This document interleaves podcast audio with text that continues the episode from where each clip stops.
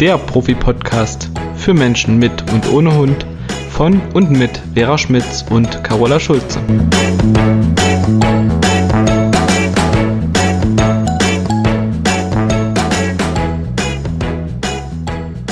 Hallo, liebe Carola, wie schön dich wieder zu sehen. Hallo, liebe Vera, ich freue mich genauso, wie du dich freust, mich zu sehen. Wir beiden strahlen uns ja mal an. Schade, dass die Zuschauer uns nicht sehen. Oder die Zuhörer. Wenn es Zuschauer wären, würden sie uns ja sehen. Ja, na, vielleicht sollten wir das mal. Ich meine, wir sehen uns ja immer über Zoom und wir könnten das rein theoretisch ja auch aufzeichnen und äh, das als Aufzeichnung äh, in YouTube packen. Du, das machen wir mal. Das machen wir mal. Und wir wollten uns auch mal live treffen. Wir haben es ja schon öfter erzählt, dass zwischen uns eine ziemlich große Distanz liegt, eine räumliche Distanz natürlich nur. Aber das kriegen wir irgendwann mal hin. Entweder kommst du nach Sachsen-Anhalt oder ich zu dir nach Hessen. Ne, bist du in Hessen, bist du ja nicht mehr, wa? Rheinland-Pfalz. ich denke immer, du bist in Hessen, ist ja Quark. Rheinland-Pfalz. Ja. Naja, liegt ja direkt nebendran. Ja, deswegen denke ich immer, es ist noch dabei. Ach Gott. Ja, aber, aber das machen wir auf jeden Fall mal. Die bessere Alternative wäre ja noch, wir machen das Ganze mal in einem gemeinsamen Urlaub oder in einer gemeinsamen Auszeit. Ja, wollen wir doch machen. War doch auch was. Das haben wir uns ja schon fest vorgenommen. Italien ruft. Ja, aber in, der, in dieser Zeit auch gemeinsam den Podcast aufzeichnen. Ach, von mir aus jeden Tag. Einen am Gardasee, einen in den Bergen. Das machen wir. Okay. So. Ja. Aber jetzt zu unserem heutigen Thema. Ja. Wir haben große Pläne. Schauen wir mal, wann wir die umgesetzt bekommen. Denn die Carola und ich wollen uns ja mal gemeinsam in Italien, ganz, ganz unten in Italien, wollen wir eine Freundin von mir besuchen und uns ein bisschen in dem italienischen Tierschutz umgucken sozusagen. Also mhm. da wirklich mal ein bisschen reingucken. Aber das ist ein anderes Thema. Dazu würde es dann selbstverständlich auch mindestens eine Podcast-Folge geben. Auf jeden Fall. Aber heute werden wir über was ganz anderes sprechen. Ja, spannendes Thema. Mhm. Warum manche Menschen, also unsere Kunden oder auch, muss, müssen ja nicht unbedingt unsere Kunden sein, sehr bemüht sind und mit ihrem Hund etwas ändern wollen, aber am Ende trotz der ganzen Bemühungen ihr Ziel nicht erreichen. Genau, und wir haben uns ja im Vorfeld schon so ein bisschen drüber unterhalten und ähm, ja, wenn jemand es nicht schafft, die Tipps umzusetzen, die wir geben, dann gibt's da so ein paar ganz äh, gut nachvollziehbare Gründe, die immer in dem Menschen selbst liegen. Und ich meine, wir wissen es ja auch von uns selber, als wir damals mit unseren Hunden, oder ich hatte ja Schwierigkeiten, bei dir war es ja mit Hawk eher ein Spaziergang, aber bei mir war es schon ein Marathon. Ähm, wie man sich da fühlt bei in bestimmten Situationen und halt auch äh, dann, wenn man die Tipps umsetzt. Und äh, an erster Stelle ist es, glaube ich, die mangelnde Konsequenz. Und da kann ich mich noch sehr gut erinnern, dass es mir auch so ging, dass ich manchmal so dachte, leck mich am Fuß, ich habe keinen Bock mehr, den jetzt wieder auf die Decke zu schicken.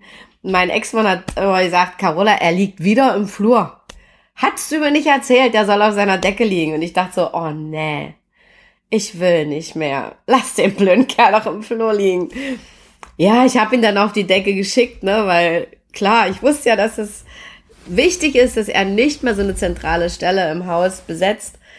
Aber es ist schon nicht ohne oder dass man halt schwach wird, obwohl man weiß, man soll, wenn er den Arm hochschiebt und man gerade am Rechner sitzt und eine Mail verfasst, nicht unbedingt dann die Wünsche des Hundes erfüllen, sondern erstmal seinen eigenen Kram erledigen, dass ich mich dann auch dabei ertappt habe, dass ich dann meine Hand ausgestreckt und ihn nicht streichelt habe und dachte, ah shit, also diese mangelnde Konsequenz, und da bin ich wirklich Weltmeister drinne gewesen, äh, die ist schon für einen Hund doof, weil du weißt es ja auch, liebe Vera, wenn wir Hunde beobachten, die Leute nennen es immer, er hat einen Dickkopf, wie konsequent die ja. ihre Ziele verfolgen und wie die ja. dranbleiben mit allen Mitteln. Und die haben meistens nicht nur eine Idee im Kopf, wie sie ihren Menschen manipulieren, sondern die ziehen mehrere Register so lange, bis die ihr Ziel erreichen. Eigentlich müssten wir uns das mal abgucken. Und wir Menschen knicken immer so schnell ein.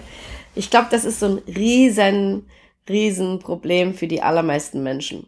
Bei meinen Kindern konnte ich es gut erklären und konnte sagen, ich mache es heute mal so, weil aus den und den Gründen. Morgen gilt aber wieder die alte Regel. Aber da musste ich nicht so hundertprozentig sein. Und dann kam ein Hund, der mich an meine Grenzen gebracht hat und wo ich sein musste. Weil ich sofort immer gemerkt habe, wenn ich es nicht war, dass er dann wieder so ein bisschen kippte in sein altes Verhalten.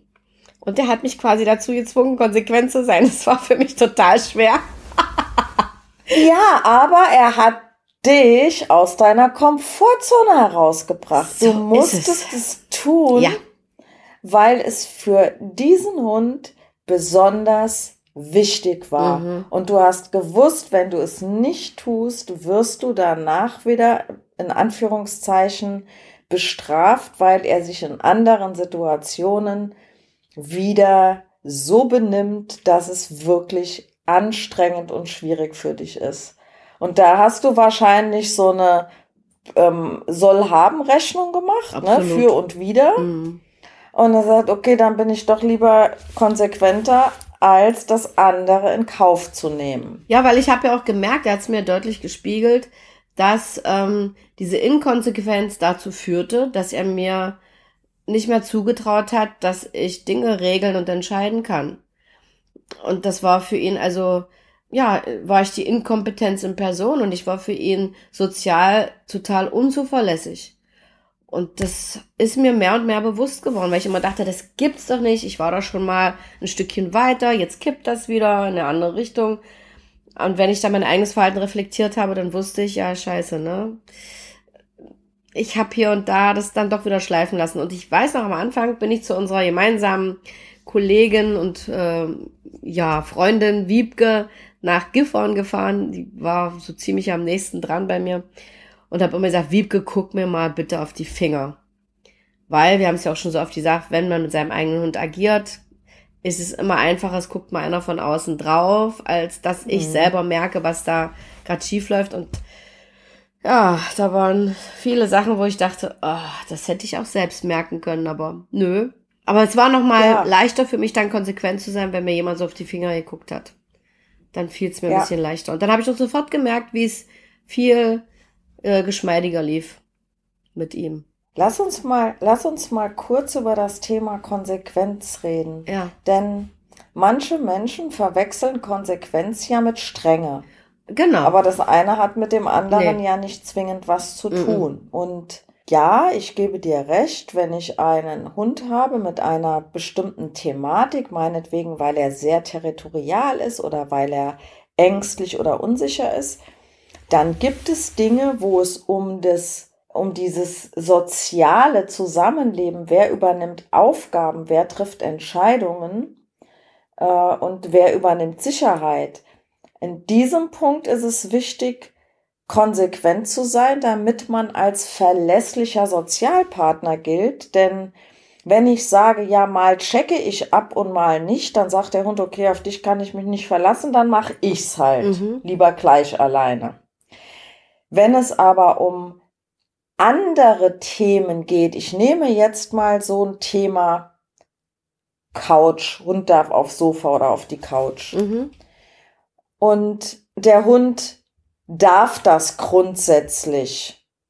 Dann finde ich, ist es jetzt weniger wichtig zu sagen, oh, ich muss jetzt konsequent sein und der Hund darf nie alleine auf die Couch, sondern ich fände es hier wichtiger zu sagen, wenn ich sage, er soll runtergehen, dann bleibe ich so lange am Ball, bis er das tut. Ja. Oder eigentlich lasse ich meinen Hund immer sitzen, also mache ich nicht, aber es gibt ja welche, die lassen ihren Hund immer sitzen, bevor sie über die Straße gehen oder bevor sie die Haustür öffnen.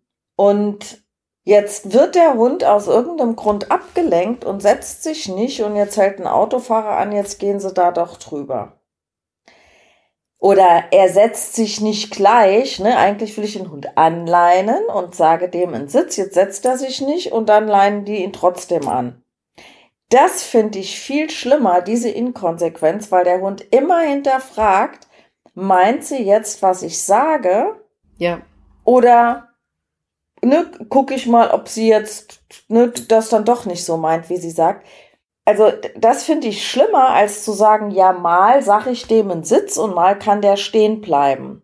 Mal gehe ich mit dem über die Straße, wenn ich sehe, da kommen 20 Autos, dann soll er sich setzen. Wenn ich sehe, die Straße ist frei, kann er stehen bleiben. Wenn ich aus der Haustür gehe, ist mir wichtig, er läuft nicht vor. Wenn ich ihm Sitz sage, soll er sich setzen. Wenn ich ihm nicht sage, muss er sich nicht setzen. Also es muss ja nicht an der gleichen Stelle immer alles genauso gemacht werden, weil das denken ja auch viele, dass das konsequent ist. Ja, genau so sehe ich das auch. Na, es ist viel schlimmer, etwas zu wollen und dann aber einzuknicken und zu sagen, naja, jetzt ist das Auto ja eh vorbei, jetzt können wir auch über die Straße gehen, ohne dass du dich hingesetzt hast. Oder ich habe dir zwar einen Sitz gesagt, aber ist schon eine Minute her und ich habe es eilig, da musst du dich jetzt halt nicht setzen. Ja, aber das ist wirklich der Klassiker, vor allen Dingen mit diesem Sitz sagen. Wie oft legen sich die Hunde dann einfach hin und die Menschen sagen, na gut, dann liegst du halt. Oder sie schicken noch einen Platz ja. hinterher. Und ich sag mhm. den Leuten immer, Leute, der testet euch gerade gnadenlos aus. Der weiß ja ganz genau, was ihr wollt, ne? Weil dann sage ich mal, und jetzt sag mal nur noch Platz und dann setzt sich der Hund hin. Also macht genau das mhm. Gegenteil von dem, was der Mensch will. Und wenn ich das dann als Mensch so Larifari äh, betrachte und denke, ja komm, ist auch egal, dann sagt der Hund, ja, dann ist es halt wurscht, was mein Mensch sagt. Auch in anderen Situationen muss ich es ja nicht mehr ernst nehmen. Also da fängt das genau. wirklich an. Das finde ich auch problematisch, auch wenn es vielleicht für manche aussieht wie Pille-Palle-Kram. Aber wenn ich mich entscheide, dem Hund was zu sagen, also ein Signal zu geben, dann sollte ich mir erstens überlegen, ist jetzt die Situation auch so, dass der Hund das kann? Hat er das Signal auch wirklich kapiert? Oder sind vielleicht zu viel Reize da? Das sollte ich vor alles berücksichtigen. Aber wenn ich es dann sage, sollte ich dranbleiben. Mhm. Und dem Hund ganz deutlich vermitteln, ich will jetzt, dass du es tust. Und da ist vor allem auch diese innere Haltung wichtig, dass ich wirklich im Kopf habe, oder wie du sagst, ich will den Hund vom Sofa schicken dass ich dann die innere Haltung habe und jetzt will ich das Sofa für mich und du verschwindest. Ich will es jetzt. Und nicht so, ach ja, ich schicke dich jetzt runter, weil es mir mal ein Hundetrainer gesagt hat, aber eigentlich tut's mir leid. Ja, da bleibt der Hund natürlich oben. Genau. Ich sag immer, Herz- und Hirnkohärenz muss bestehen. Absolut.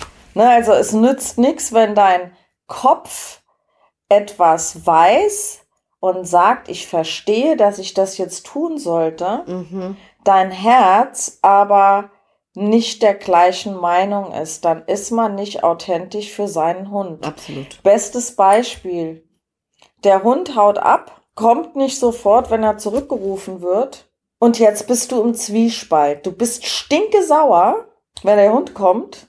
Aber du weißt ja, er ist gekommen, jetzt sollst du eigentlich loben. Ja, nimmt dein Hund dir ein Lob ab, wenn du innerlich stinksauer bist? Nee, natürlich nicht. Nee. Und mit einem Hund schimpfen.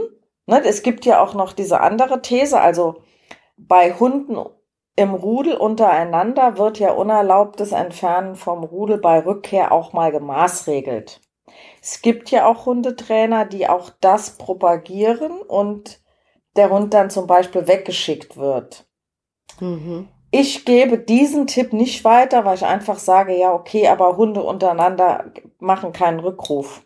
Die, die, die, die kommunizieren ja untereinander fast ausschließlich über eine Lass-das-Kommunikation und weniger über eine Tu-das-Kommunikation.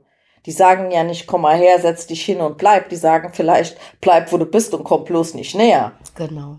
Und da wird ja viel mehr über Maßregeln gemacht und ansonsten egal. Mach halt, was du willst, ne?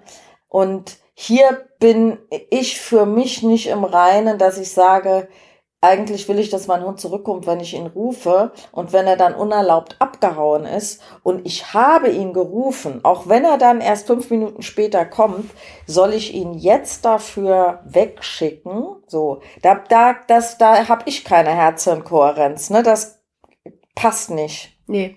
Was ich persönlich in so einer Situation tun würde, ist, ich leine meinen Hund wortlos an und nehme den einfach an die Leine. Das würde ich ganz genauso machen, so empfehle ich es auch. Ne, da gibt's kein, da gibt's kein Schimpfen, Mhm. da gibt's kein, Kein Lob. kein Lob. Mein Gott, wenn der jetzt ewig weg war und ich freue mich wirklich, dass der wieder da ist, weil ich total die Angst hatte, dann Mhm. würde ich ihn wahrscheinlich auch loben, aber dann kommt es ja auch von innen raus. Mhm.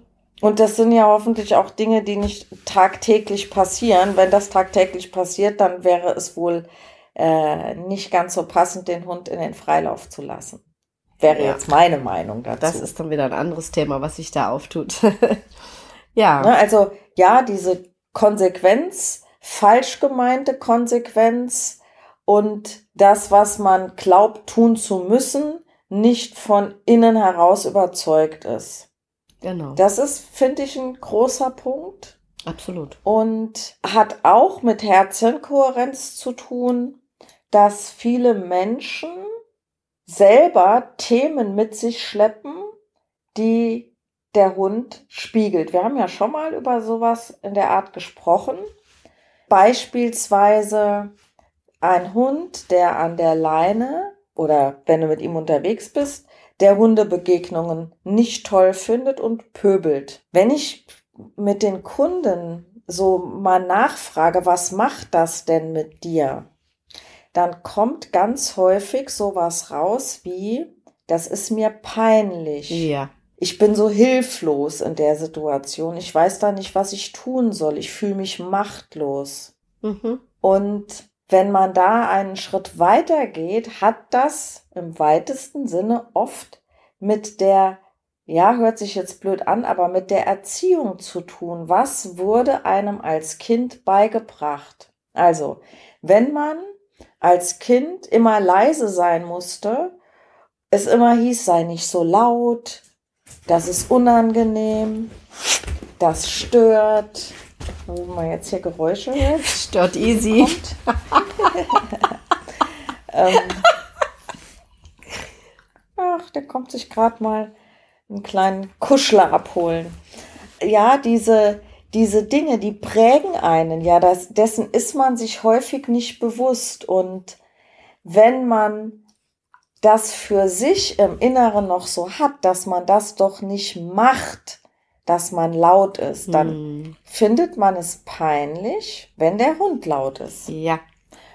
Oder wenn man sich nicht, wenn man schlecht Nein sagen kann, Hm. dann hat das ja oft mit mangelnder Abgrenzung zu tun.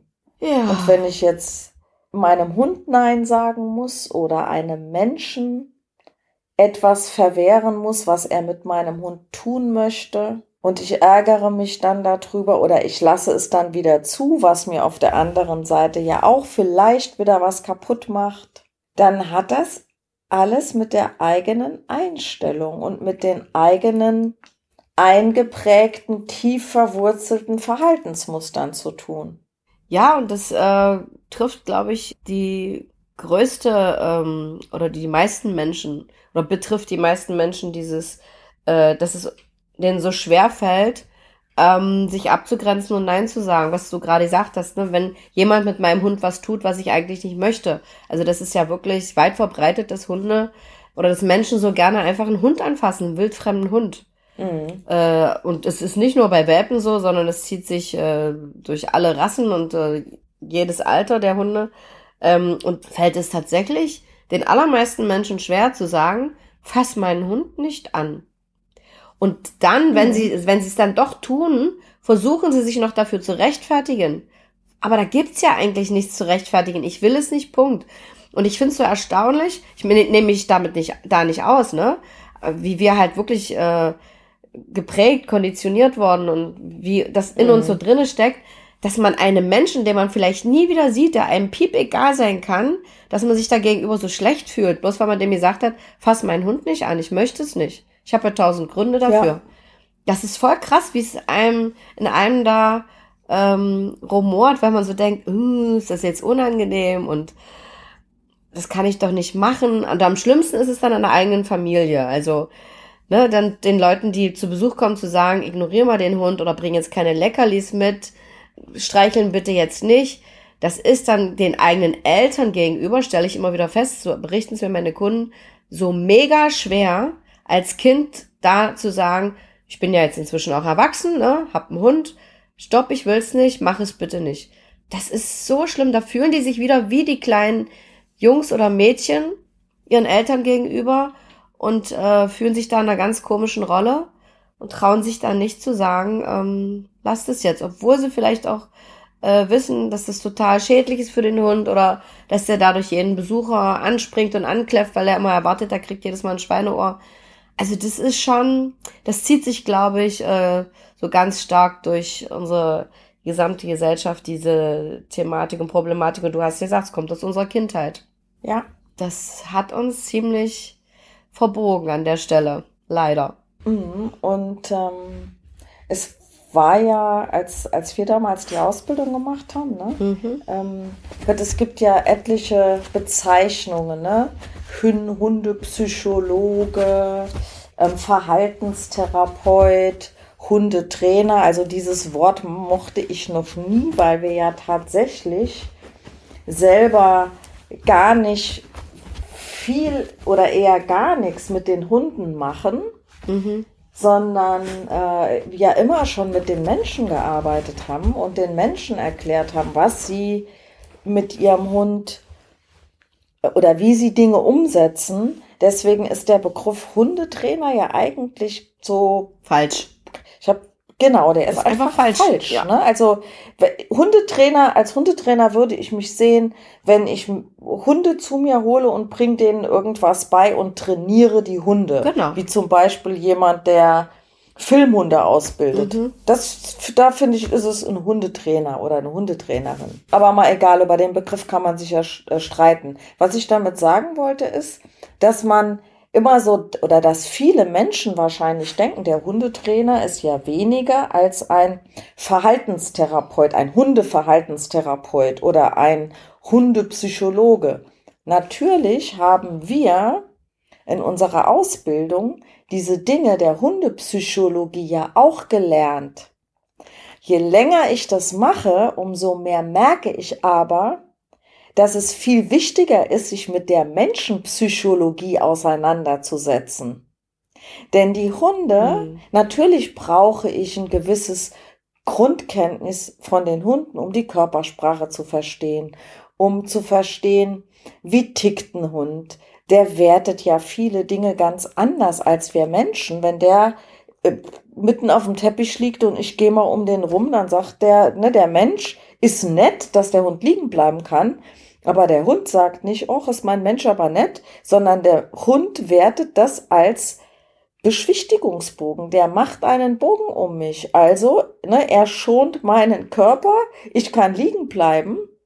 Und wenn es mehrere so Kleinigkeiten im Zusammenleben gibt, zieht der Hund halt Schlüsse daraus, dass er wohl einen ranghöheren Status hat, wenn ich das mal so nennen kann. Ja, das ist ja auch so. Das Rang, niedere Tier äh, weicht dem Rang höheren aus.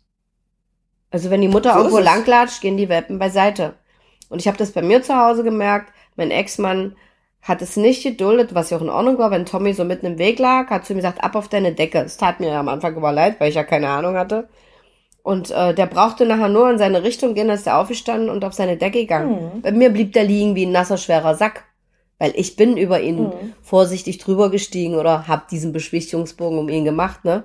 Und das waren so Kleinigkeiten im Alltag, wo ich halt Dinge gemacht habe, die ihm gezeigt haben, dass er sich um mich kümmern muss, weil ich äh, ja mich aus seiner Sicht wie ein rangniedriges Tier ihm gegenüber behalten, äh, verhalten habe. Genau. Ja, und also das, ich fühle mich, oder ich habe das schon oft gesagt, ich fühle mich oft wie eine Psychologin, wenn ich mit Menschen arbeite. Der Hund ist zwar immer dabei und er spielt natürlich auch eine Rolle und wie du schon gesagt hast, wir müssen uns natürlich auch da auskennen, aber was wir ganz viel machen, ist die Menschen motivieren, denen erklären, warum sie bestimmte Dinge tun müssen und die motivieren, dass es dann tun, damit sie sich nicht schlecht fühlen, weil ein wichtiger Aspekt ist auch, wird bei dir auch so sein, dass die Menschen immer das Gefühl haben, wenn sie am Hund eine Grenze setzen, dass der Hund sie dann nicht mehr mag. Also auch dieses, diese Angst, ich werde nicht mehr geliebt, nicht mehr gemocht, wenn ich es dem anderen nicht recht mache. Auch das kommt aus unserer Kindheit, ne? Dass wir nicht geliebt worden sind, diese bedingungslose Liebe so, wie wir sind und einfach weil wir da sind, sondern wir mussten bestimmte mhm. Bedingungen erfüllen, um geliebt zu werden. Ich war da auch so ein bestes Beispiel für. Ich war, es wurde mir später mal gesagt, habe ich mir nie in den Kopf gemacht, ich war ein Gefallkind. Ich habe wirklich in der Schule geglänzt mit äh, Einsen auf dem Zeugnis und überhaupt in allen Bereichen. Und da frage ich mich heute, warum habe ich das gemacht? Aber ich kann mich noch gut an das Gefühl erinnern. Ich war immer sehr klein und ich habe dann auf die Art und Weise äh, versucht, das zu kompensieren und habe gesagt, auf die Art und Weise kriege ich halt Lob und Anerkennung. Aber ähm, so dieses Gefühl, wenn man jemand eine Grenze setzt oder Nein sagt, dass man dann nicht geliebt wird oder etwas macht, was dem anderen vielleicht nicht passt, das ist so tief verankert immer noch in mir und ich denke mal in vielen anderen Menschen auch, dass es dann in solchen äh, Sachen im Hundetraining sozusagen auch wieder vorkommt. Natürlich kommt es äh, auch an anderen Stellen ans Licht, aber an der Stelle merkt man es dann halt, wie sehr man da hm, versaut worden ist, sozusagen. Ist so schade, ne? Aber ja. Ja, ich meine, ne, unsere Eltern, die Lehrer, alles, was da so passiert ist, es hat doch jeder nach seinem besten Wissen und Gewissen gehandelt. Ja. Es hat ja niemand was falsch gemacht. Nur glücklicherweise sind wir heute in der Lage, da ähm, ja genauer, genauer hinschauen zu können und uns die Dinge bewusst zu machen. Aber genau an der Stelle hakt es ganz häufig und im ersten Schritt, also wusste ich das früher auch nicht, dass das, dass das die Gründe sind, weshalb Kunden an einer Stelle nicht weiterkommen. Ne? Wir haben immer nur so ähm, da drauf geschaut, der Kunde setzt was nicht richtig um oder der ist nicht konsequent genug. Aber ich habe so viele Kunden gehabt, die rein mechanisch gesehen sehr viel gut umgesetzt haben und konsequent waren. Aber wenn, wenn die bei einer Hundebegegnung ein ungutes Gefühl haben, nur etwas machen, weil sie das so tun sollen, dann passt das nicht. Also dann merkt der Hund, dass da etwas nicht stimmt. Mhm, genau. Und eigentlich geht die, die Arbeit ähm, mit Menschen und Hunden ja schon fast in die Richtung, dass man, also aus meiner Sicht jetzt, ne, in der Zwischenzeit, der Hund dem Mensch hilft, sich persönlich weiterzuentwickeln. Weil mhm. er nämlich Dinge zeigt, die der Mensch sich selbst, dessen der Mensch sich selbst gar nicht bewusst ist. Ja, und weißt du, was so schön ist, liebe Vera, wenn wir das den Menschen dann so erklären, und die darauf aufmerksam machen und denen das bewusst machen, fließen so oft Tränen. ist bestimmt bei dir auch so, mhm. oder? Och, in so vielen Stunden bei mir wird geweint und ich finde das eigentlich so schön und ich sage dann immer, nehmt es doch als Geschenk. Das ist doch total schön, dass ihr da jetzt an eure Themen rankommt und nur dann kann man es ja auch irgendwie bearbeiten und es ist ja ein Prozess, der dauert ein Leben lang an. Der, der ist nicht von heute auf morgen dabei, aber wir haben unsere Hunde unter anderem genau dafür damit wir das jetzt lernen und heilen dürfen sozusagen, ne? Also, es nützt ja nicht zu sagen, ach mein Gott, ne?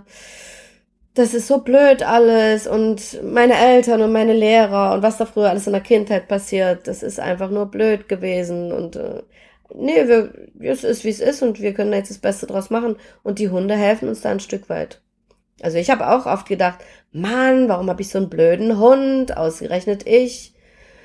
Aber heute bin ich total dankbar dafür, dass ich den hatte. Der hat mir so oft gezeigt, was so bei mir los ist und was ich so für Themen habe. Ein Thema ist ja auch, du hast vorhin gesagt, ne, bei, an der Leine, wenn der Hund da halt ein problematisches Verhalten zeigt, habe ich mich auch immer genötigt gefühlt, irgendetwas zu ihm zu sagen, damit die anderen sehen, ich tue was. und wir sagen ja, ja, jetzt immer. Exakt. Ja, das ist exakt. auch so ein Thema, ne? Ja. Und wenn ich dann auf den Hund schimpfe und in der gleichen Energie bin wie er, also mit Bella, mache ich es ja eigentlich nur noch schlimmer. Ja. Ach, das ist auch oft so ein Thema, wo ich dann denke, ja. Aber du sagst es, man will den anderen Menschen zeigen, dass man es selbst nicht gut findet, wie der mhm. eigene Hund sich verhält. Ja. Und seit ich mir dessen bewusst bin, ne, ich meine, mit, äh, du, hast ja damals Tommy gehabt und äh, der war ja echt eine große Herausforderung für dich. Der war eine Granate, ja. Hawk hast du ja schon erwähnt, das war ja eher so ein lockerer Spaziergang. Und ich kann nur rückwirkend betrachtet sagen, dass ich mit Hawk ja in einer ganz anderen, für mich eine andere Zeit, ein anderes Leben hatte, wo ich viel entspannter war, die Beziehung war toll, es ne, war alles locker.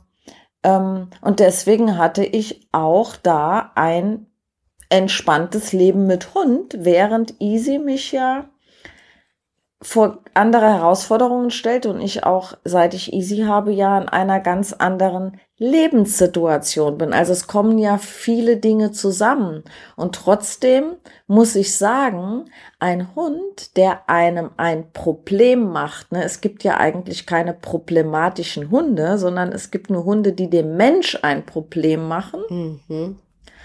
Und mit einem solchen Hund lernt man viel mehr als mit einem, der es einem total einfach macht. Das ist ne, schön auf der einen Seite, aber es hat ja wie alles immer zwei Seiten. Mhm. Und ich bin, auch wenn ich das schon hier und da verflucht habe, ne, was Easy manchmal für ähm, ja, ein kleiner Schlawiner ist und dass der es manchmal auch faustig hinter den Ohren hat.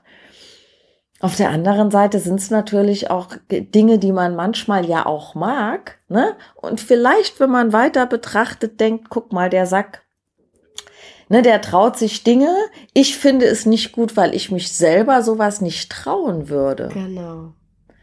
Und durch ihn habe ich so viel mehr gelernt über Hunde und vor allen Dingen auch über mich. Und das sehe ich wirklich, wie du es ja auch gerade sagst, als Geschenk. Mhm. Und heute, also in der Zwischenzeit, ich meine, dir muss ich es jetzt nicht erklären oder sagen, du weißt es ja, ähm, aber vielleicht gerade noch mal so für unsere Zuhörerinnen und Zuhörer. In der Zwischenzeit habe ich ja viel geändert an meiner äh, Vorgehensweise und ähm, ich meine, du ja auch. Mhm. Und durch auch diese, die Coaching-Ausbildung, ähm, dass ich ja jetzt dieses Online-Training anbiete, also hier vielleicht mal gerade so, habe ich glaube ich noch nie drüber gesprochen mit dem Podcast, obwohl ich das ja jetzt schon viele Monate mache. Sollten wir vielleicht mal Das tun. ist eine, könnten wir ja mal als extra Thema machen, aber jetzt hier einmal nur mal kurz anschneiden, so als kleine Eigenwerbung, Mhm. ähm, dass ich bei Facebook eine kostenlose Gruppe gegründet habe vor ein paar Monaten, die heißt Problemverhalten an der Leine. Und da wird halt über ganz vielfältige Themen gesprochen, natürlich um Thema an der Leine, aber es geht nicht nur um Probleme an der Leine, denn meistens ist es ja so, dass ein Hund, der angeleint ist, auch irgendeinen Grund hat und dass die Ursachen immer auch im Alltag gelegt werden. Also es ist eigentlich so ein Rundum-Ding. Und ähm, ja, wer neugierig ist, der darf natürlich gerne mal bei Facebook gucken. Ich kann auch den Link mal in die Show Notes packen. Mach das. Ja, ist mir jetzt gerade mal so eingefallen, dass ich da das noch gar nie hier so erwähnt habe. Aber wir haben ja ein paar äh, Zuhörerinnen. Und äh, ist auch übrigens, äh, eigentlich ist es eine Frauengruppe und vielleicht haben sich da so eine Handvoll Männer eingeschlichen. Ähm, Ist ja auch die in werden Ordnung, natürlich oder? nicht ganz verbannt, aber Ja. du, wie viele, wie viele Männer hast du als Kunden prozentual gesehen? Hm, höchstens 20 Prozent. Wahrscheinlich So viele? Tatsächlich kommen in letzter Zeit oft Männer mit. Ganz alleine Ja. kommen Männer vielleicht so 6, 7 Prozent. Also ich, ich würde das, ich habe es noch nie gezählt, aber so vom rein von der Einschätzung her würde ich mal sagen, ich habe zu 95 Prozent Kundinnen und die 5 Prozent Männer, die da sind, die kommen entweder mit der Frau mal mit oder es ist ein, ich sag jetzt mal, schwulen Pärchen. Ja. Also, ne, ab- habe ich um Gottes Willen nichts dagegen. Aber so gestandene Männer irgendwie, ich glaube, wenn die ein Thema haben, dann geben die das A nicht so gerne zu, Das kann stimmt. ich alleine. Das. Und das hat auch was mit Erziehung zu Ja. tun. Oder wenn sie ein Thema haben, könnte ich mir gut vorstellen, dass ein Mann eher zu einem Mann ins Training geht, als sich Hilfe bei einer Frau zu suchen. Hm, da ist was dran. Aber ich habe es wirklich in letzter Zeit sehr, sehr häufig, dass Männer mitkommen. Mit ihren Frauen. Ja, mitkommen habe ich auch häufiger, Ja. aber dann, sie kommen halt mit, ne? Das ist dann nicht der Kunde, sondern ich sehe immer noch die Frau, die ihren Mann mitschleppt. Hm, wobei die auch oft dann schon sagen, ja, uns ist schon klar, wir müssen an einem Strang ziehen. Gibt aber auch andere, aber das habe ich, also da finde ich, hat sich eine positive Entwicklung gezeigt, bei mir zumindest. Ähm, Ja, du, die Sachen sind ja ganz oft regional unterschiedlich. Absolut. Ich habe teilweise Kunden, die sagen, wo wir wohnen, ist es ganz selbstverständlich, dass wenn man einen anderen Hund sieht, seinen Hund an die Leine nimmt. Das machen alle so. mhm. Das ist seltener. Und dann gibt es Regionen, wo der, wo der eigene Hund vielleicht nicht freilaufen kann aus irgendwelchen Gründen, die darüber klagen, bei uns nimmt keiner seinen Hund an die Leine. Also ich finde, es gibt ganz oft so regional unterschiedliche äh, Dinge, ähnlich wie, wie ein gesprochenes Dialekt, Ja. gibt es auch Verhaltensweisen. Hm. Ja, finde ich auch. Ja. Und das ist äh, das, was du gerade angesprochen hast, das sehe ich tatsächlich auch ähm, in Berlin und in Sachsen-Anhalt ganz, dass da ganz große Unterschiede sind. Und auch vor allem dieses Bewusstsein, ich sollte mir Hilfe holen, ist in Berlin natürlich viel ausgeprägter als in Sachsen-Anhalt, wo doch viele sehr ländlich wohnen und die Hunde dann einfach im Garten oder am Hof sich selbst überlassen. Es ist weniger geworden, aber es ist immer noch ein Thema. Das habe ich in Berlin fast nie. Mhm. Ja, kann ich mir vorstellen. Ja. Ich hatte auch mal einen Mann, der zu mir dann direkt gesagt hat, der immer mitkam, weil du das gerade gesagt hast, mit den Männern. Äh, Meistens kam die Frau und er kam ein oder zweimal mit und ich war auch mal bei denen zu Hause. Es ging eigentlich um die Problematik, der Hund konnte nicht alleine bleiben. Ähm, der konnte das aber. Der wollte nur seine Menschen nicht gehen lassen. Bei der Frau war er nachher entspannt. Die hat alles super umgesetzt. Die war auch sehr straight. Wenn die das Haus verlassen hat, blieb der tiefenentspannt auf der Decke liegen ähm, und konnte auch total alleine sein. Ist der Mann mit der Frau zusammen aus dem Haus gegangen, ging es auch. Aber wehe, der Mann ist alleine aus dem Haus gegangen. Dann hat der Hund sich aufgeführt. Es konnte auch jemand da sein, also die Frau hat ihn dann natürlich auf die Decke geschickt. Aber der Mann durfte nicht alleine weggehen, dann ist der total ausgetickert. Und obwohl dem Mann das bewusst war, hat er dann mal zu mir gesagt, Carola, ich kann's nicht. Ich kann es einfach nicht. Wenn der mich anguckt, nee, ich kann zu dem, ich, ich lieb den so. Und der hat ihm wirklich so viel gestreichelt und geknutscht und war sowas von inkonsequent. Aber der hat es dann einfach zu mir gesagt, doch, das tut mir leid, ich krieg's nicht hin. Auch wenn es mir klar ist, dass das an mir liegen muss. Ich sehe es ja zu Hause. Ich kann es einfach nicht. Och Gott. Also, habe ich auch gedacht, ja. Und da können wir dann auch nicht viel machen, ne? Ähm, Nein. und Nein. Gar nichts. Also, da, weil da fand ich so schade, weil das war so offensichtlich. Und trotzdem, aber er hat es offen zugegeben, ne? Ich hätte den einfach knuddeln können, weil ich dachte, oh Gott, ja. die Frau war natürlich stinksauer auf den, weil die das ja dann jeden Tag hatte, das Theater, aber du kannst den Menschen nicht zwingen, das dann entsprechend umzusetzen. Und die Hunde haben echt eine charmante Art. Diesen berühmt-berüchtigten Dackelblick können die irgendwie alle aufsetzen. Und manche haben ja dann Mhm. immer so ein jämmerliches, klagendes Winseln, was die einsetzen, um die Menschen dann zum Kippen zu bringen. Ja, das beherrschen die sehr, sehr gut. Mhm. Und äh, es ist auch, also ich finde, man muss da schon ganz vorsichtig auch rangehen, ne? wenn man über das Verhalten der Hunde äh, versucht, bei den Menschen so ein bisschen den, den Knackpunkt zu finden, Ja. weil manche Menschen sind auch da einfach entweder nicht bereit, bei sich selbst hinzuschauen oder fühlen sich so ertappt, dass sie nicht wiederkommen. Weil die einfach sagen, ey, ich will gar nicht, dass da irgendjemand hinter meine Kulissen gucken kann. Also ich meine, wir, äh, ich bin ja niemand, das kann ich auch gar nicht, ähm, der jetzt weiß, was da hinten dran passiert ist. Ne? Darum geht's ja gar Nee. nicht. Aber so ein bisschen anzuklopfen, um die Tür zu öffnen und nicht so einfach festzustellen, ja, irgendwas muss das ja mit dir zu tun haben. Nur, ich kann nie eine Antwort für jemanden geben. Die Antwort kommt immer aus einem selbst. So ist es. Weil das kann ja so vielschichtige Un- äh, Hintergründe oder, oder Gründe generell haben, genauso wie bei einem Hund ist ja auch nicht immer einleuchtend. Also ich merke das jetzt durch diese Gruppenarbeit, dass da Fragen gestellt werden oder die schildern ihr Problem. Es ist aber nicht möglich zu sagen, wenn ich Problem A habe, dann muss ich auch mit Handlung A dagegen steuern. Manchmal kann man sowas grob sagen, aber Problem A hat ja nicht immer Ursache A, sondern So Problem A hat mal Ursache A, B, C, D, E. Das heißt, man muss es ja erstmal auch so ein bisschen Aufdrücken. analysieren. Mhm, Genau. Genau. Ja, Ja, spannendes Thema. Absolut. Könnten wir bei Gelegenheit nochmal drüber ja. sprechen. genau. Ähm, ja, weil das, da gibt so viele äh, Dinge, die da, die da eine Rolle spielen. Und ähm, wir haben vorher auch gesprochen, ne?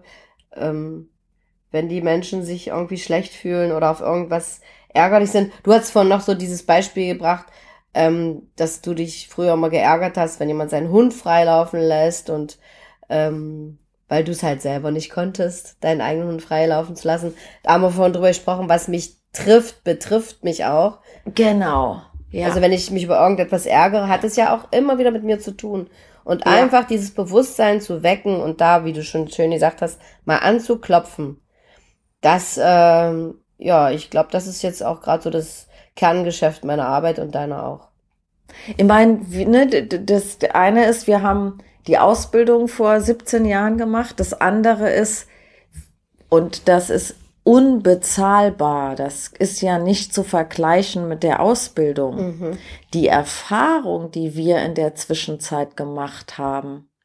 Wir sind weiser geworden, Vera. Aber wirklich. Äh, Ja, und ähm, kannst du dich noch dran erinnern, am Anfang, äh, als wir die Ausbildung gemacht haben, wir durften immer hospitieren. Habt ihr noch Ja. eine Frage? Nein, alles klar. Und dann warst du plötzlich auf eigenen Füßen Mhm. und dann sind plötzlich erste Kundentermine gehabt, Mhm. wo du gesagt hast, ach du Scheiße, das hab, da habe ich ja noch nie was davon gehört. Was mache ich denn da jetzt? Ne? Jetzt kann ich nicht direkt jemanden fragen. Mhm. Das heißt, jeder macht andere und unterschiedliche Erfahrungen, genauso wie das bei Ärzten ist. Ja.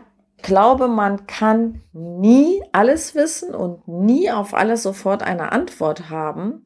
Man kann nur den Wunsch haben, einer Sache auf den Grund gehen zu wollen. Und deswegen dauert es ja auch manchmal, äh, dass, dass wir nicht direkt im, im Erstgespräch, im Analysegespräch immer alles direkt beantworten können. Wo liegt denn gerade die Lücke? Ich habe manchmal Kunden, die setzen total viel um. Da sprichst du Dinge mit denen durch. Da sagst du ja, okay, im ersten Schritt weißt du gar nicht, wo ist denn hier, ne? Wo fehlt denn das Puzzleteil? Und das kommt im Laufe der Zeit raus, durch Gespräch, Mhm. durch Beobachten. Die einfacher sind die Kunden, die noch ganz viel falsch machen, weil da kannst du immer, äh, was heißt falsch machen? Ne? Falsch machen ist ja immer nur ein Fehlen an Informationen, wie ich es ganz gerne nenne, Ja. weil niemand macht gerne Fehler. Aber wenn da noch viele Lücken sind, dann hast du halt immer ganz viele Punkte, wo du ansetzen kannst. Aber wenn jemand kommt, der schon ganz viel so machst, wie du es empfehlen würdest, ist die Herausforderung umso größer. Finde ich auch. Und das macht richtig Spaß. So geht es mir auch. In diesem Sinne, liebe Carola, es ist doch cool, dass wir beide einer Arbeit nachgehen, die nach so vielen Jahren immer noch Herausforderungen hat und Spaß macht Ja, absolut. und immer wieder anders ist und nicht langweilig wird. ja, finde ich auch. Ist Doch ein schönes Schlusswort. Ja, das ist es. Hab eine schöne Zeit. Tschüss und eine schöne Zeit für dich, für alle, die uns zuhören. Wir hören uns nächste Woche und wir freuen uns wie immer über Rückmeldungen, Feedback und Themenwünsche unserer Zuhörerinnen. Juhu. Nur her damit. Jawohl. Okay. Bis dann. Bis dahin, liebe Carola, ich drück Ich dich. dich auch, liebe Vera. Tschüss. Tschüss.